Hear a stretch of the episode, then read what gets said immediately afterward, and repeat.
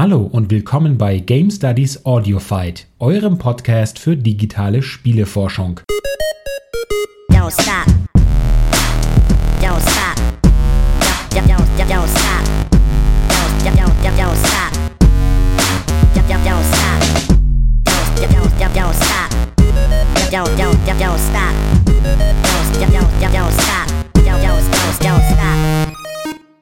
321 Mainz, wie es bei eBay früher hieß. Ist Sehr das noch schön. die aktuelle Line, die Sie benutzen? Nee, aktuell tatsächlich nicht. Ähm, das, was ich in der Münchner Opern bisher gesehen habe, war mehr so äh, schlechte Wortspiele für 500. Wow. Ähm, auf den heutigen Podcast-Gast habe ich mich äh, gefreut wie ein Wino Schneizel aus zwei Gründen. Erstens, ähm, die 400.000 Zuhörer des besten deutschen Spieleforschungspodcasts in der Kategorie Deutsche Spieleforschungspodcasts auf iTunes eine alleinige Kategorie vermutlich, wissen, dass ich aus äh, Ermangelung an Goldquellen gezwungen, noch gezwungen bin, im Großraum München zu fahnden. Und da ist es natürlich super, wenn mal Besuch von auswärts vorbeischaut. Erstens und zweitens handelt es sich um keinen geringeren als Sebastian Felsmann, mit dem ich schon seit 2010, 2000, genau, seit 2010 zusammen hart am Limit forsche. Und nicht nur das, Sebastian Felsmann hat es sich nicht nehmen lassen und hat neben seiner prachtvollen Frisur, seinem Ring, seiner schönen Uhr und einem T-Shirt, auf dem ich find, wusste nicht, dass du auf Amiga 500 stehst, ehrlich gesagt. Ha, ha, ha, ha. Ich darf hier mal kurz unterbrechen. Auf diesem T-Shirt steht Commodore C64. Allerdings ist der Amiga ja die zweite Firma gewesen, die Jack Tramiel, nachdem er Commodore in den Grund geritten hatte, aufgekauft hatte. Wow. Ich habe nicht da gewusst, dass, dass dieser Chuck neben den Martial Arts Filmen noch anderes Zeug aufgebaut hat. Das war ein anderer. Okay. Also neben diesen, all diesen Tatsachen hast du uns noch eine fachkundige Begleiterin oder wie manche natürlich sagen würden, deine Begleiterin hat dich mitgebracht. Also äh, Sebastian Felsmann ist heute nicht alleine. Hier im Studio, wo das Studio ist, werden wir gleich noch kennenlernen. ähm, okay, Sebastian, also bevor du dich vorstellen darfst in der Ausführlichkeit, wen haben wir heute als Gast?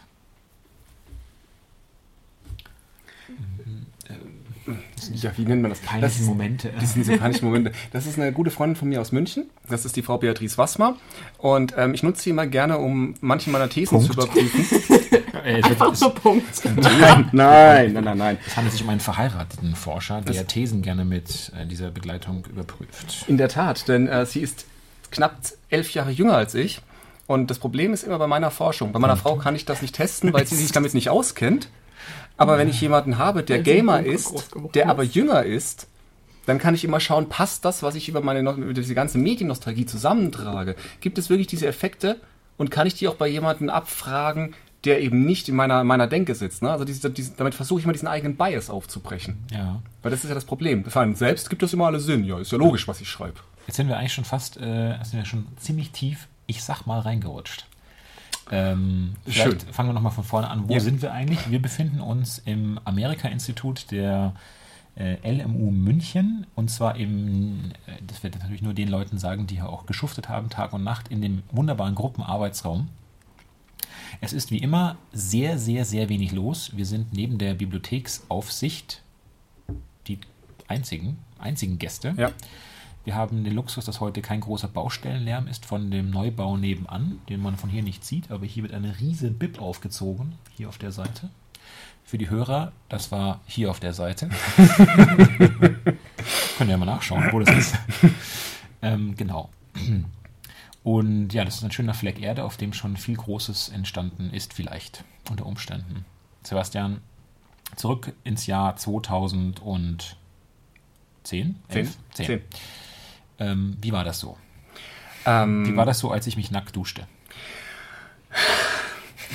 Das war kurz nach meinem Studienabschluss und ich hatte angefangen, mich so ein bisschen mehr im Bereich der Game Studies in Deutschland umzuschauen, was es eben so eine Veranstaltung gibt. Und durch den großartigen Sebastian Starnke bin ich damals auf das Researching Games Barcamp in Wiesbaden gestoßen. Und das mhm. kostete damals, ich glaube, das waren damals 15 Euro oder 20 Euro all in. Also es war so wie Konferenz, zwei Tage, kostet nichts, fahren wir mal hin.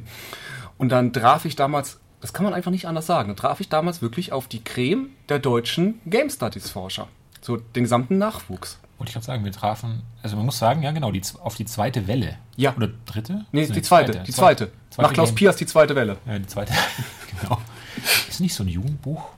Oh Gott, das war ja das ist ein ganz, Die- ganz, die Welle. ja, ganz bekömmlich.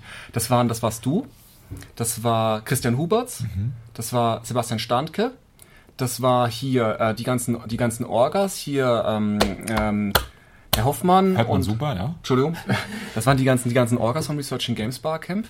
Also das war damals hochkarätig besetzt. Das waren alles nur Menschen, die einfach mal Bock drauf hatten, sich so über ein Wochenende zu kassernieren, gemeinsam furchtbare Spaghetti zu kochen. In diesem völlig runtergekommenen Jugendzentrum, ohne Duschen. Da komme ich gleich drauf. Und ähm, wir haben sogar, jetzt weiß ich noch, wir haben ja noch alle mit Schlafsäcken und Isomatten auf dem Boden geschlafen. Das war ja wirklich noch richtiges Barcamp. Das war halt Game Feeling. Studies 101. Das war legendär. Le le wait for it, legendary. Ja.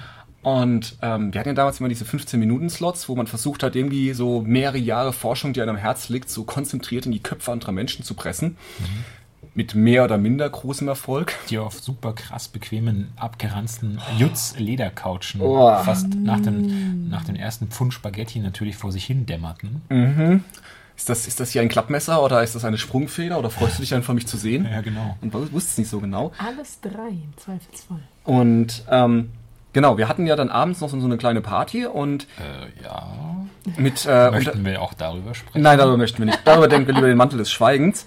Allerdings, ich weiß noch, wie gesagt, dieses besagte Jugendhaus hatte eben keine Duschen.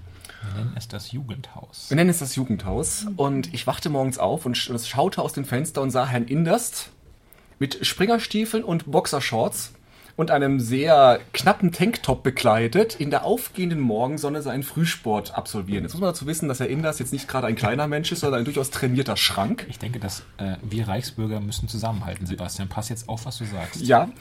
Und er machte halt seine schönen Kraft-Maga-Übungen. Und in diesem Moment kamen zwei völlig verstörte Clubkids um die Ecke, die von auf irgendeiner Diskothek übrig waren. Man sah nur diese Augen wie in diesen Animes immer größer werden. Was macht der große Mann da? Und plötzlich gaben sie Fersengeld. Und daraufhin schnappte sich er in das zwei Flaschen Wasser und wir hatten keine Duschen. Es Wir war hatten ja nicht. Es war an zwei unterschiedlichen Tagen. Also es war wirklich so, es war ganz gut. Aus dem Wasserkocher haben wir die Flaschen aufbereitet, Ja. Hitze erzeugt und dann bin ich ums Haus herum in das Waldstück, das aus einem Baum bestand. Ja. Mitten im Industriegebiet in Wiesbaden. genau. Und habe mich da, hab mich da auf, den Zeit, auf eine Zeitung gestellt, äh, um nicht den Waldboden zu beschmutzen.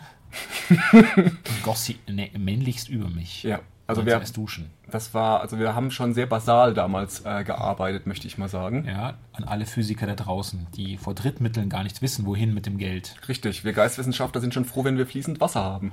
und erhitzen können. und erhitzen können. Strom Genau. für die, für die Notebooks auch nicht schlecht. Genau, also wir haben uns 2010 auf dem ähm, Research in Games. ja, kennengelernt und seitdem äh, illuster in Kontakt geblieben, über alle Jahre hin fort hinweg. Ähm, lass uns gleich mal äh, mit, mit deiner Bio ein bisschen beginnen. Du hast ja eigentlich das, das, auch das, nennen wir es mal, Produkt, das Medium Spiel von sehr vielen verschiedenen Seiten schon äh, kennengelernt. Also natürlich als Privatmann spielend, industrienah durchaus, aber auch äh, forschend. Richtig. Mhm. Ähm, ja, Fange ich da am besten mal an. Also, ich, ähm, da du ja gerade nochmal auf mein T-Shirt ansp anspieltest, Atari ST ist total geil. es wird immer besser hier. Naja, also als Privatmann zocke ich eh schon seit 20, 30 Jahren. Aber Ups. natürlich von der finsteren Hoppla. Seite kommt. Die so Sachen sagt wie, äh, wie könnt ihr Shooter mit dem Controller spielen?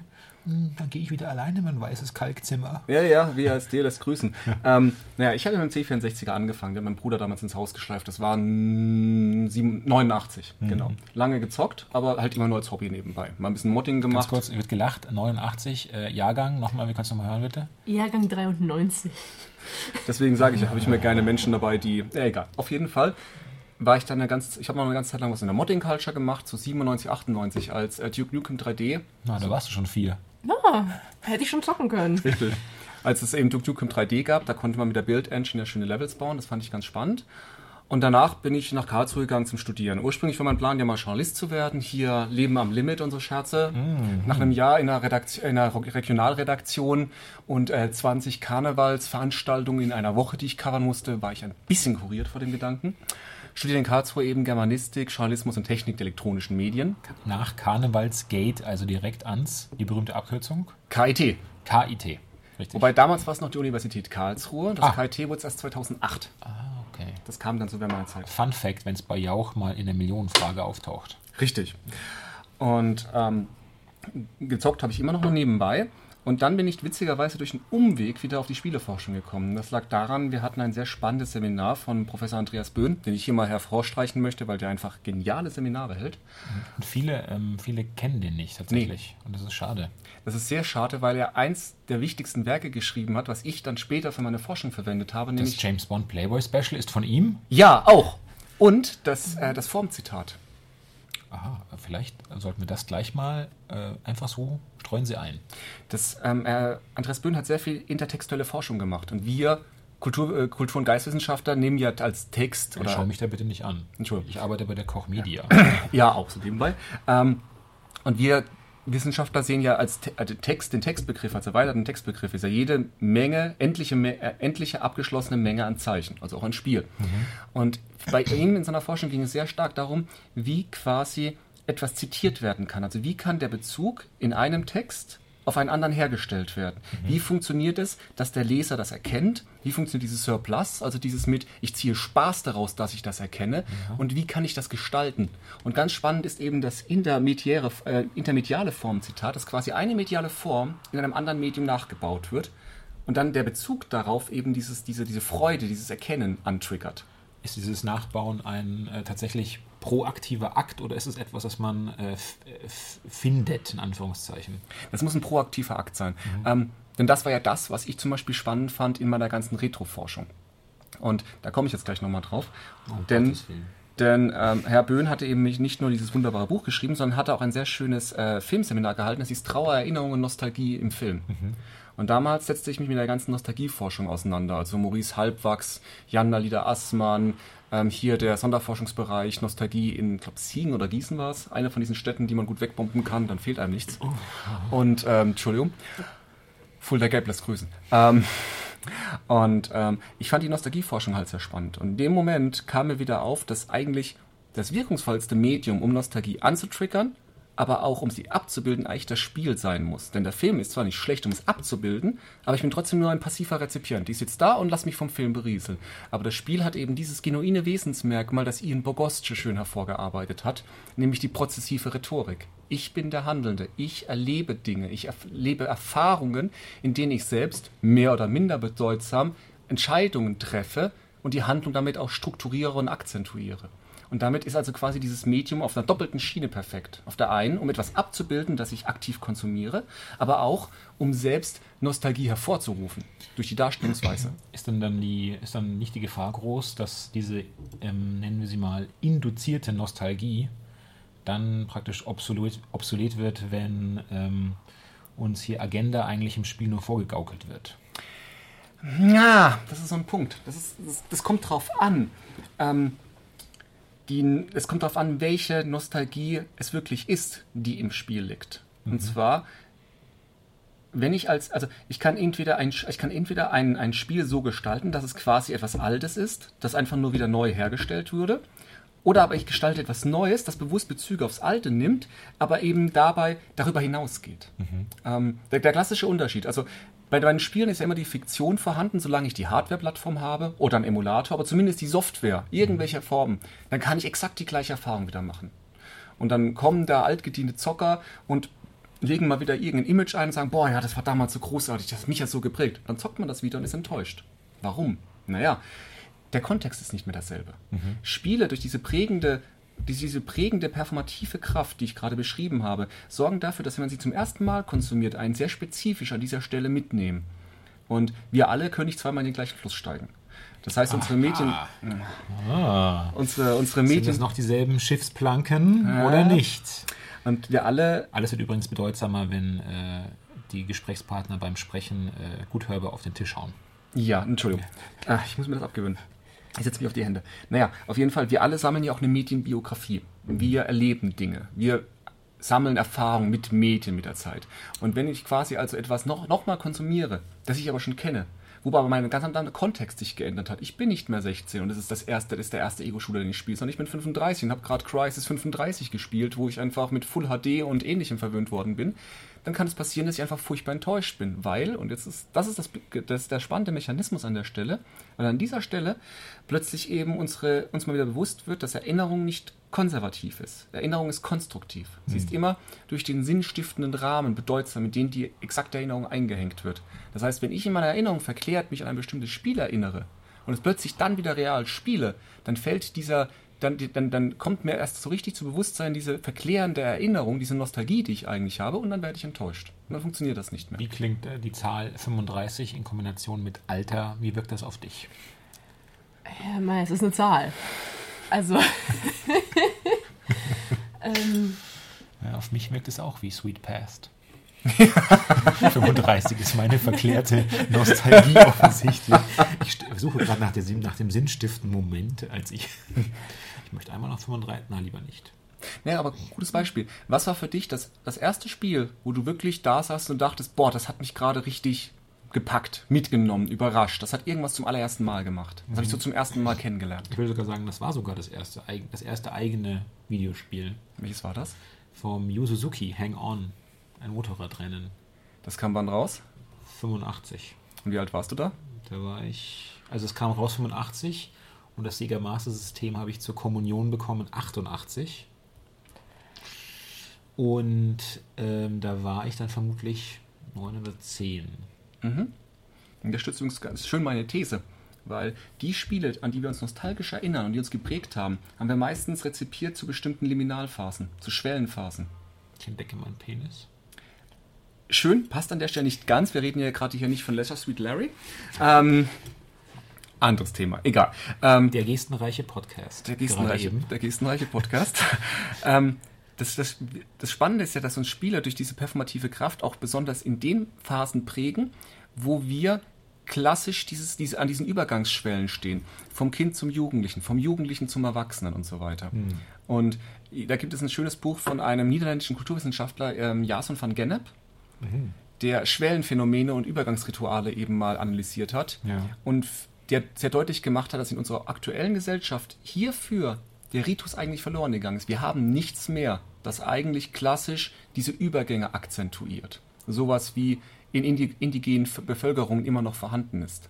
Spiele aber wiederum durch ihre sinnstiftende Wirkung, durch dieses heroisch-pathetische, in dem ich in die Rolle des Helden schlüpfe, der hier quasi eine weltbewegende Macht hat, der hier handelt, der hier wirklich von Bedeutung ist, das gibt mir plötzlich wieder eine sinnstiftende Wirkung zurück in Situationen, in denen mir vielleicht selbst gerade einfach so ein Ritual fehlt. Dieses Gefühl von einer aufgeladenen, besonderen Wirklichkeit um mich herum, das mir hilft, im Übergang von einer Schwelle zur nächsten äh, voranzuschreiten. Mhm. Aber ist es schon eigentlich dann, ähm, kann man davon, kann man da schon sagen, das ist wirklich spezifisch genug für das Medium Spiel? Ich denke da jetzt an, sagen wir mal, extragetisch gesprochen, der Film, der ab ähm, 18 frei ist und um Viertel nach 10 im Fernsehen läuft und den ich als Achtjähriger sehe, mit, mit einem Nachbar, besten Freund zusammen. Boah, krass, guck mal, Rambo mit dem Messer. Und da, zack, da fallen die. Genau, ja. und dann praktisch diese Erfahrung des, des, des, ähm, des Tabus sozusagen. Ja, natürlich. Dass das genau das, das ebenfalls Sinnstiftende ist und mindestens so stark ist eigentlich wie das Agenda-Setting oder wiegen wir, wiege ich hier in falschen Größen auf? Nein, nein, ich denke nur, dass wir von Unterkategorien sprechen müssen. Das Tabu als gemeinsame Überschreitung ist natürlich auch ein sehr starkes Übergangsphänomen, klar.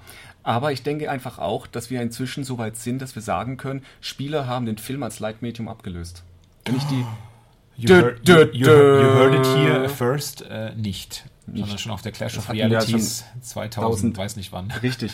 Naja, wenn wir uns die Budgets angucken ne, was, für ein, was, was für ein gutes Spiel ausgegeben wird. Das sind wir schon in der Kategorie von Hollywood-Blockbustern. Mhm. Und gerade bei meiner Retro- und Nostalgieforschung war es eben so, dass das zuerst eine, eine Gruppe von Menschen angesprochen hat, die der Film schon nicht mehr so stark angesprochen hat. Das waren ja damals schon durchaus Avantgardisten in sich heraus. Menschen, die sich in den 80ern und frühen 90ern mit Video- und Computerspielen auseinandergesetzt haben. Wenn es nicht gerade auf der klassischen Konsole waren, dann waren das schon Leute, die sich sehr tief in die Materie einbohren konnten. Ich meine, jemand, der auf dem Amiga oder auf dem, C4, auf dem C64er, von mir aus auch auf dem BBC Micro, ähm, Spiele zum Laufen bekommen hat, der musste sich ja ganz anders mit der Materie auseinandersetzen. Hm. Das war ja nicht ein, oh, guck mal, Autorun.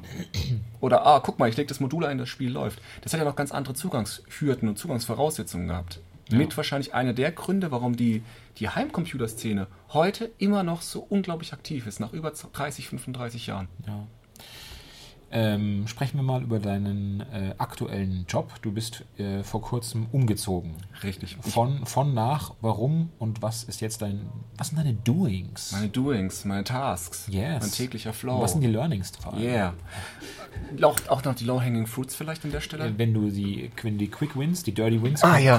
Conversionsten kannst. Zusammen mit meinen USPs und meinen KPIs, das können wir kurz an dieser Stelle. Ja, der Herr Indast wischt sich gerade übers Gesicht. Ja, Das ist einfach zu tight, der Pitch. es ist zu tight der Pitch.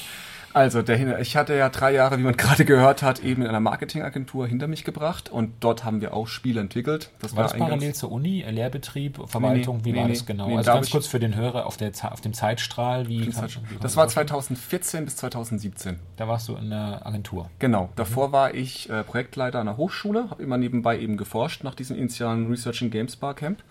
Und seit zwei, Anfang 2017 bin ich jetzt eben am Cologne Game Lab in Köln, jetzt gedacht. Äh, Das ist ein Institut der TH Köln. Und dort bilden wir Game Designer aus mit einem Bachelor und einem Fortbildungsmaster und in Zukunft auch einem konsekutiven Master. Oh, mhm.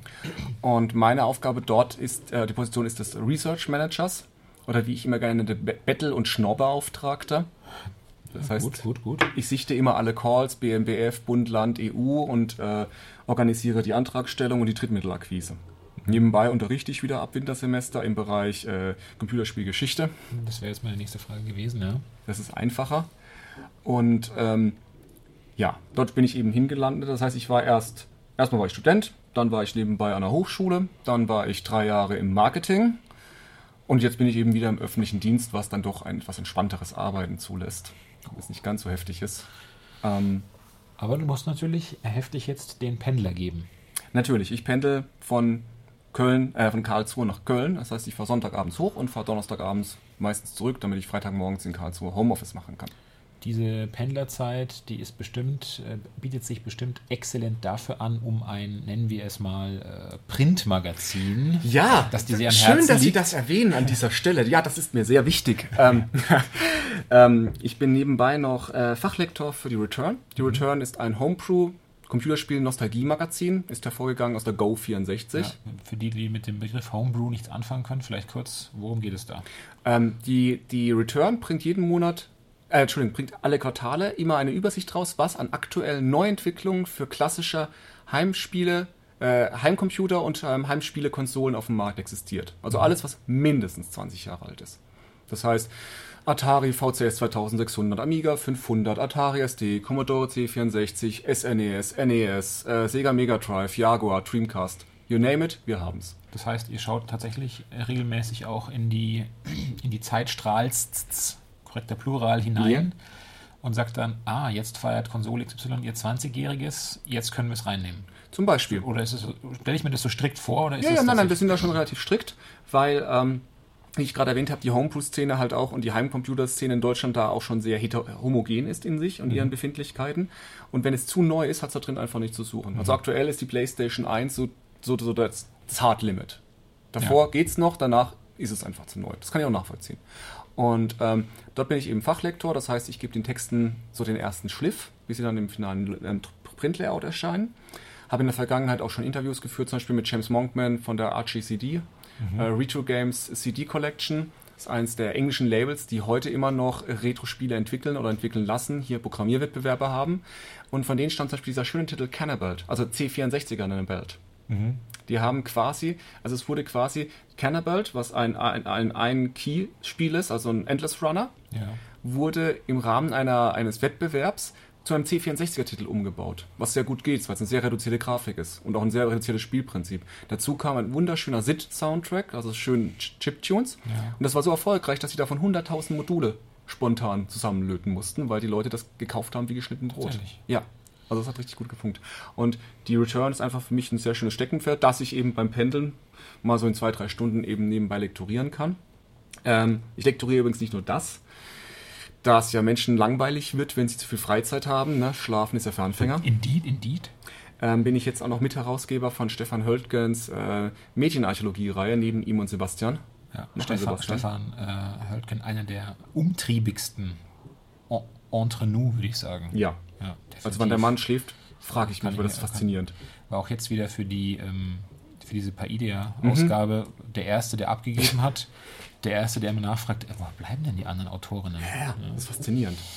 Also das, vielleicht ist es auch so eine X-Men-Fähigkeit, die da schlummert. Oder er hat doch Hermines Zeitumkehrer. Und der Tag hat 48 Stunden. Genau, hier kann ich einmal kurz ein bisschen, bisschen spoilern. Eins der nächsten ähm, Werke aus dieser Reihe im Projektverlag zu erscheinen, wird ähm, Coin-Up sein. Ein sehr schöner Band, der die gesamte Firmengeschichte Ataris von der Wiege bis an die Bahre wiedergibt und dabei sehr stark auch die gesamte technologische Entwicklung, also die Entwicklung der einzelnen Automaten, der Hardware-Plattform und der Spieletitel äh, wiedergibt, schön darstellt, wissenschaftlich aufbereitet. Es wird auch sehr viel erklärt, was zum Beispiel für die etwas Jüngeren dieses Podcastes, was ist eine Laserdisc oder was ist eine Vektorgrafik. Das hole ich mir auf Video-CD. Ja, oh, sehr schön. Dragon Slayer. Das war ja ganz grottig, das Ding. Ähm, Sebastian, wo werden, auf welchen Tagungen bekannter Naturrennen werden wir dich dieses Jahr noch erleben können? Wo kann man dich live dieses Jahr noch erleben, am besten? Ähm, dieses Jahr. Ihr kennt den Mann, ihr wollt den Mythos dahinter sehen. oder, oder umgekehrt. Ihr wollt einen äh, verpeilten Nachwuchswissenschaftler in C64er-T-Shirt auf der Bühne rumhampeln wo, sehen. wo, treffen, wo trifft man dich dieses Jahr noch? Ähm, klar, auf unserer Heimkonferenz, der Clash. Da werde ich nicht vortragen, da werde ich an den Kulissen aktiv sein. Die immer unter der Woche ist und damit eklig für mich. Ähm, auf der Next Level werde ich wahrscheinlich auch sein, die dieses Jahr in Düsseldorf stattfindet. Die ja immer durch die Gegend tingelt so ein bisschen. Wird da nicht auch Frau Lünemann wieder sein? Aller, aller Voraussicht nach ja.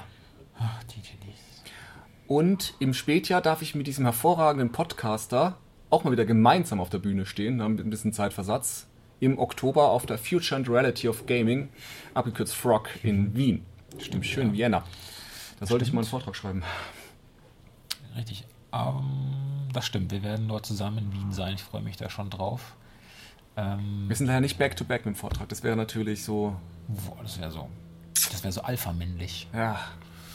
Nach dem, nach dem hervorragenden ähm, ähm, Game Studies Bullshit-Bingo, das du gemeinsam mit Christian Huberts dieses Jahr beim Research in Games gebracht hast. Das fand ich auch super. Heteronormer geht's gar nicht, yo. Jo. Ähm, möchte Hörerinnen und Hörer, wenn man dir in den sozialen Netzwerken folgen möchte, damit man so auf dem Laufenden bleibt, was du so alles treibst, ähm, was sollte, wem sollte man, welchen Accounts sollte man unbedingt folgen?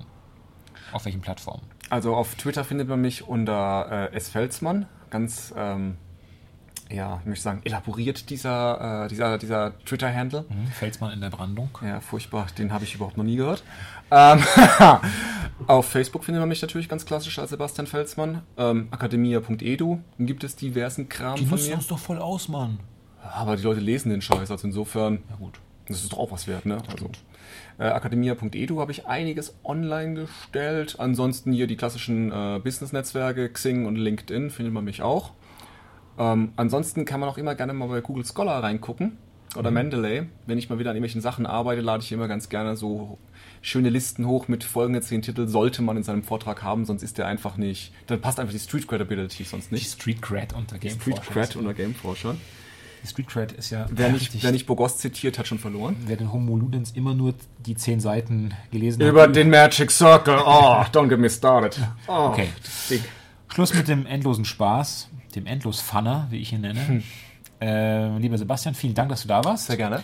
Und äh, wir sehen uns spätestens wieder in Wien, Jawohl. aber hören natürlich äh, täglich in unserem Pillow Talk voneinander. Ah, Es wäre mir ein, ein großes Vergnügen und eine innere Freude. Lieber Rudi, Und wie auch immer. natürlich äh, vielen Dank an ähm, die Gästin. Die zwischenrein guckte so ein bisschen, wie die alten Männer erzählen einen vor dem Krieg. Ja, es muss so ein bisschen wie bei Besuch bei den Großeltern. Ja. Ach, ganz so schlimm war es noch nicht.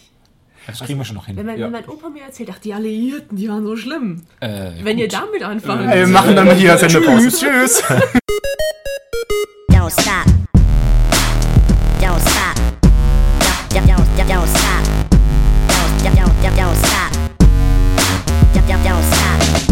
Don't, don't, don't, don't stop. Don't, don't, don't, don't stop. Don't, don't, don't, don't stop.